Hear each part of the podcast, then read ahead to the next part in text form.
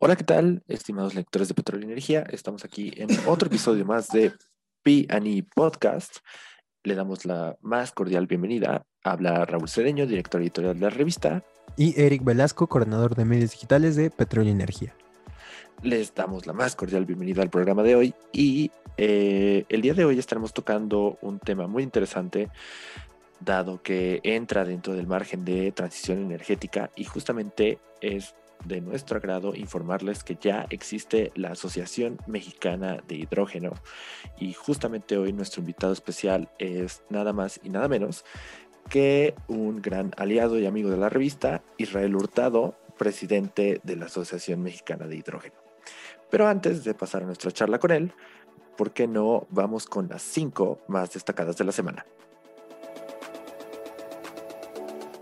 Claro que sí, Raúl. Vamos con las cinco más importantes de la semana.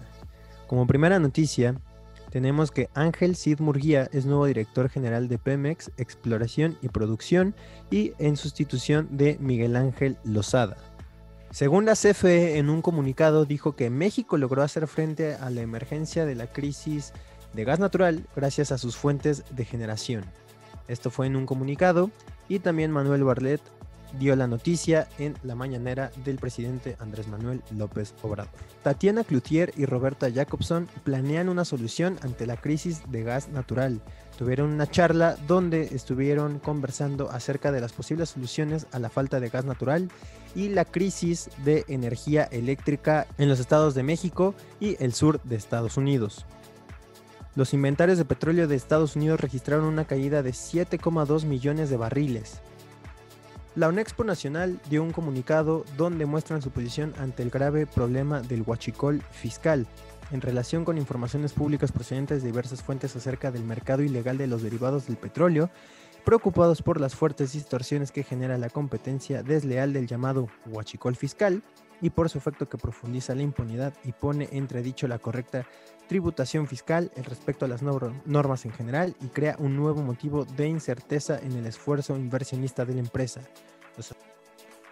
Muchas gracias Eric. Y pasando a los comentarios de las notas principales de esta semana, pues definitivamente eh, eh, nos ha puesto en jaque esta situación con el tema del gas natural, este, la tormenta en Texas, como han podido estar monitoreando a través de redes y también vía, como mencionaba Eric, nuestros canales digitales, pues es una situación un tanto delicada, ¿no? Em, al final del día creo que es una evidencia eh, tangible de las importantes áreas de oportunidad que tiene CFE como proveedor de energía y, también como generador de la misma, ¿no? Al final del día tiene que haber una infraestructura de almacenamiento que permita, pues obviamente, el suministro eléctrico, este, que actualmente no lo hay y por eso estamos teniendo estas situaciones, ¿no? Esperamos que las autoridades, pues, logren escuchar a las voces expertas que están manifestándose en cuanto a estos temas.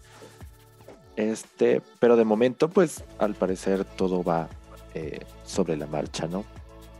Sí, pues, pues esperemos a ver cómo evoluciona el tema de, la electricidad con la compra de estos duques con, gas natural, que supuestamente pues vienen a, suplir esta, esta compra que se le solía hacer al estado de Texas.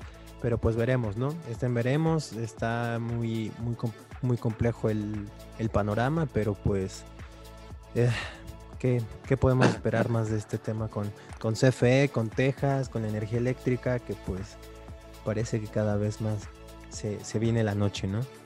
Es correcto, se va a ir, eh, como mencionábamos, evidenciando y pues también profundizando el tema, ¿no? Pero finalmente, pues ojalá las autoridades reaccionen em, inmediatamente, pero también lo que vemos es que finalmente desde distintas secretarías también están reaccionando ante este hecho.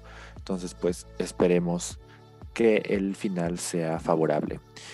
Y em, ahora pasando a nuestro siguiente segmento, justamente como lo comentamos al inicio del programa, pues tenemos el gran agrado de recibir en este espacio de la entrevista a Israel Hurtado, presidente de la Asociación Mexicana de Hidrógeno, para platicarnos también cómo este recurso es viable para la transición energética y también este, ¿por qué no?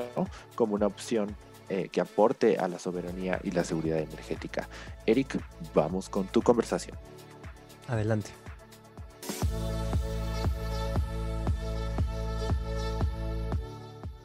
Hola, ¿qué tal? Estimados lectores de Petróleo y Energía, bienvenidos a otro episodio más de Piani Live Chats. Hoy tenemos un invitado muy especial, él es Israel Hurtado, él es presidente de la, Asociación Mexicana de Hidrógeno. ¿Qué tal, Israel? Muy buenos días, muchas gracias por aceptar esta invitación, por estar aquí y pues por contarnos, ¿no? Todo tu expertise acerca de, de la asociación. Bienvenido. Cómo no, muchas gracias. Gracias por la invitación y me da mucho gusto platicar con ustedes el día de hoy. Pues muy bien, Israel. Me, gustaría comenzar por saber cuál fue tu análisis previo a la creación de la asociación. Este, ¿Qué fue lo que provocó el comenzar una organización dedicada al aprovechamiento de este recurso? Sí, cómo no. Pues mira, te puedo decir que eh, me tocó participar en el inicio de la Asociación Mexicana de Energía Solar y allí lateralmente empecé a, conocer los temas eh, relacionados con el hidrógeno eh, principalmente hidrógeno verde que se obtiene de las centrales renovables, en este caso hablando de, las centrales solares en particular. Em, y ahí fue donde me empecé a conocer más y a adentrarme más en el tema del, hidrógeno. Y, bueno, pues al final empezó a, a, circular una cascada de información. Se puso el tema en boga, digamos, a nivel global. Y eh, pues eso me llevó a, junto con un grupo de empresas, y conjuntamente unir esfuerzos, digamos, y, a mí me toca pues encabezar un poco este, esta iniciativa. Eh, pues decidimos lanzar la Asociación Mexicana de Hidrógeno justamente porque pues consideramos que era necesario detonar la industria del hidrógeno y en particular del hidrógeno verde en México.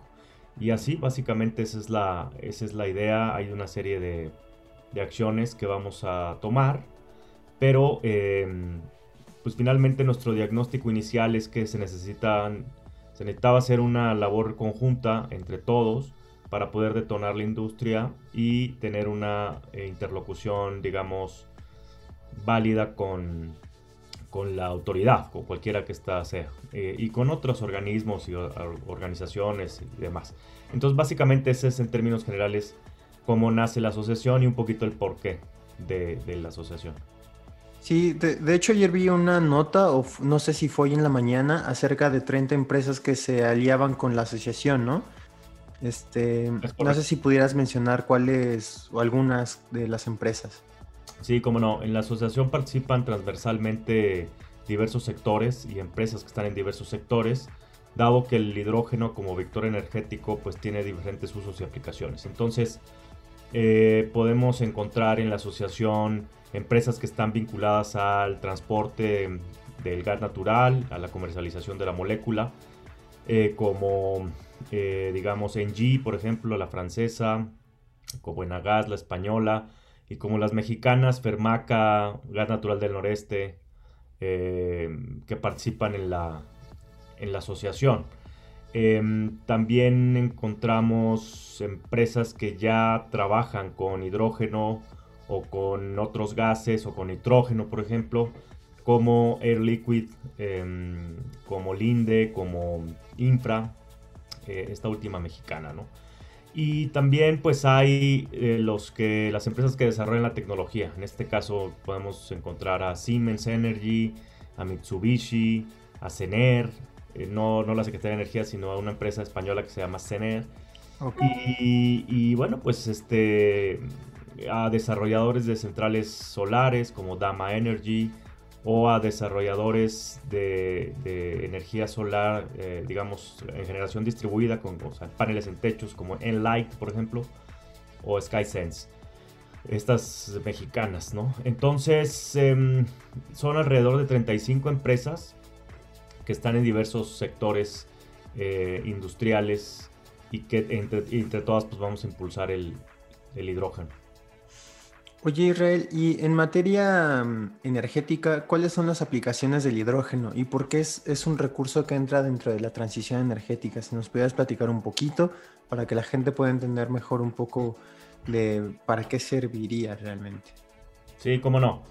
Pues mira, el, hidrógeno es un vector energético, el, hidrógeno lo puedes utilizar como combustible, lo puedes inyectar en una red, por ejemplo en una red de gas natural, lo puedes eh, mezclar con el gas natural y puedes utilizarlo con eh, poder calorífico, digamos, para pues, calentar un boiler o agua, pues, o, o una estufa, este, ¿no? Entonces, bueno, lo puedes utilizar como combustible, lo puedes utilizar también para almacenar, em, para almacenarlo, digamos, en, celdas de combustible, como se llama, y con estas celdas de combustible propulsar taxis, eh, propulsar trenes. En, Alemania ya hay trenes propulsados por, hidrógeno, ya se están haciendo pruebas con experimentales, con aviones y barcos.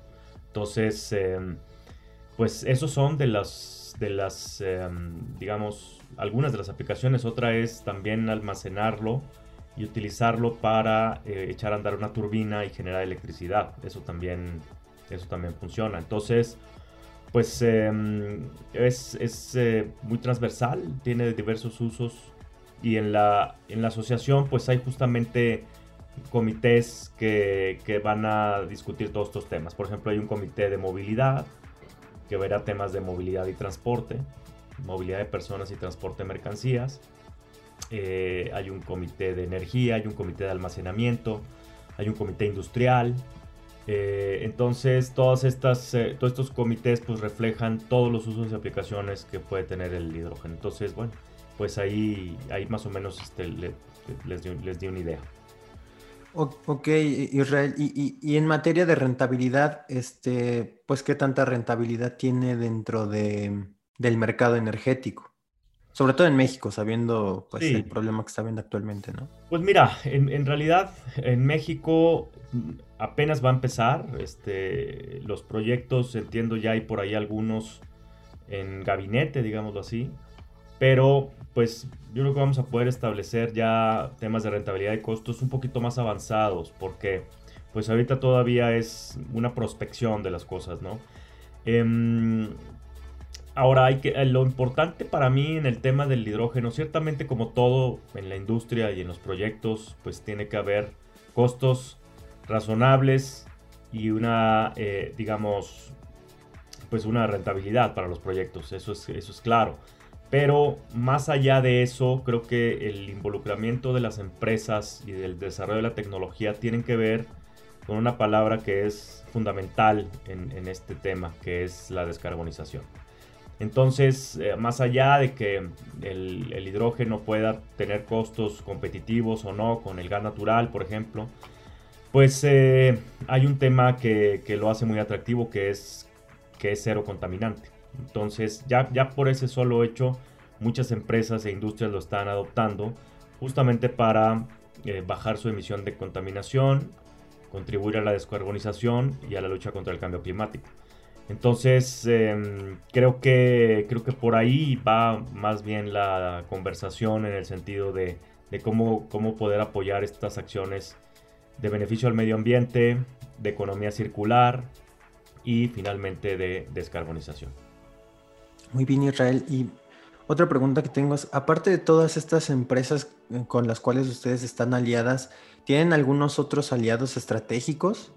Sí, Sí, sí, claro. Este, desde el principio yo me aboqué, me di la tarea de, buscar tanto em, organizaciones y aliados estratégicos fuera del país como dentro del país. Y de fuera del país hablé o he hablado con eh, la Asociación Chilena de Hidrógeno, que ya nos lleva un poco de ventaja. Eh, es decir, ellos se fundaron hace tres años. Con la Asociación de Hidrógeno de España, también hablé con el presidente. Em, y, he hablado también con gente de Alemania vinculada al Ministerio de Energía de, Alemán, específicamente en temas de hidrógeno. Entonces, eh, esos digamos que son algunos contactos que he tenido a nivel internacional, me faltan todavía muchísimos, pero eh, pues ahí vamos caminando. Un poco la idea es colaborar, intercambiar información y ver qué es lo que han hecho ellos para que sea como una especie de atajo para nosotros eh, avanzar más rápido, digámoslo así. Y por otro lado, en México, pues también tenemos aliados estratégicos como los, algunos clústeres de, de energía, como el clúster energético de Nuevo León, el clúster de Coahuila.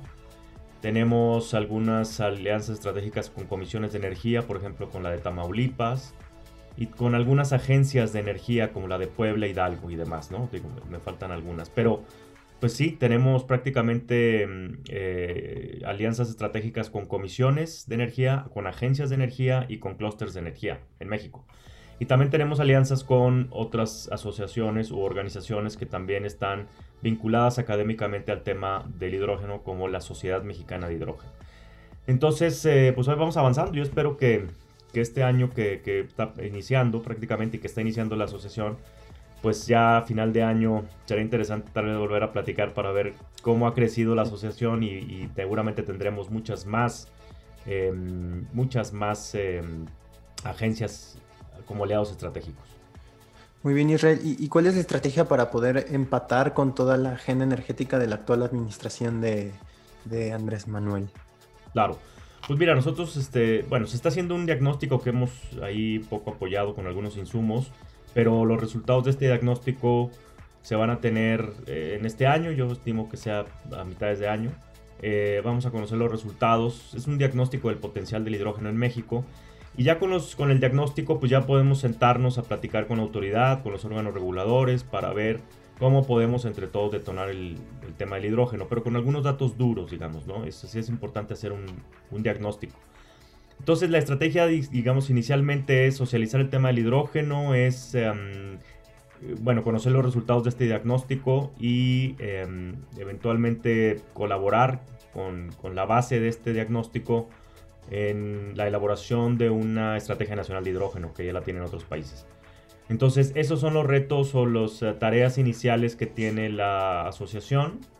No, obviamente no son los únicos y tampoco eh, digamos, podemos ahora, seguramente se, van a, se irán presentando otros retos durante el camino que por, lo, por, el, por el momento no podemos, em, digamos, predecir, pero pues seguramente, seguramente se nos presentarán algunas oportunidades, algunos retos y pues bueno, los sabremos de afrontar. Justo esa iba a ser mi última pregunta. ¿Cuáles son los retos y oportunidades que ustedes ven para este 2021? Pues mira, un reto es eh, finalmente consolidar la, asociación. Creo que, bueno, reto suena como, como algo muy difícil, pero yo creo que la asociación inicia con 35 asociados, con 35 empresas. Yo creo que em, pues empieza con el pie derecho. Eh, y uno, pero uno de los retos será consolidarla, incrementar el número de asociados y, y empezar a, bueno, a tener una vida gremial como todas las asociaciones. Por otro lado, eh, otro de los retos será sentarnos con las autoridades, eh, platicar con ellos, eh, ver cómo podemos impulsar entre todos la industria del hidrógeno, convencer a los escépticos y bueno, pues echar a andar proyectos, esos son retos importantes. Pero oportunidades, pues también vemos un montón. Este, vemos que México con el potencial que tiene, renovable, con la industria que tiene y con el vecino que tenemos, y que con el cual de hecho tenemos un tratado de libre comercio, pues se puedan generar las condiciones para poder producir hidrógeno verde en México y venderlo, por ejemplo, a Estados Unidos, exportarlo a Estados Unidos, utilizarlo en la industria, echar a andar movilidad eh, en, México. Yo, por ejemplo, el otro día mencionaba pues, que me encantaría ver un, una línea de Metrobús verde, ¿no? Este, impulsada por hidrógeno, recorriendo reforma. Em, esos son los retos y las oportunidades que tenemos. A la vez son retos, pero a la vez son oportunidades. Entonces, pues queda mucho trabajo por hacer. A mí la verdad es que me da mucho gusto que en tan poco tiempo ya hayamos llegado a 35 empresas asociadas y que el, interés y el entusiasmo pues siga creciendo para, para poder detonar el, hidrógeno en México. Sí, que, que, de hecho es interesante, ¿no? Que sean 35 empresas que pues ya crean en la transición energética y que no solo sigan creyendo pues en, todas estas tecnologías pasadas, ¿no? Es correcto, así es. Que además ya ellos, algunas de estas empresas ya están desarrollando proyectos en Europa. Eh, hay trenes propulsados por hidrógeno en Alemania, este, inyección de hidrógeno en hidroductos en España, en Estados Unidos. Eh, entonces, Sí, yo creo que es importante la transferencia de tecnología y es importante la creación de empleos. Entonces, creo que, creo que estas 35 empresas harán mucho y son la base de todo lo que viene. Pues muy bien Israel, de nuevo muchas gracias por acompañarnos aquí en este espacio, por contarnos todo acerca de la Asociación Mexicana de Hidrógeno, todas las empresas que lo rodean, los proyectos, los retos y las oportunidades que, que pues tienen ustedes, ¿no?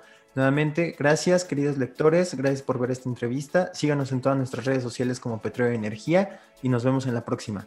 Gracias. Gracias. Pues muy interesante, Eric. Te agradezco por haber conversado con Israel Hurtado, presidente de la Asociación Mexicana de Hidrógeno. Eh, sin duda, em, pues como lo han expuesto, hay casos de éxito alrededor del mundo en materia del hidrógeno. Es un recurso que se puede utilizar para la transición energética, que aporta a la baja de emisiones de...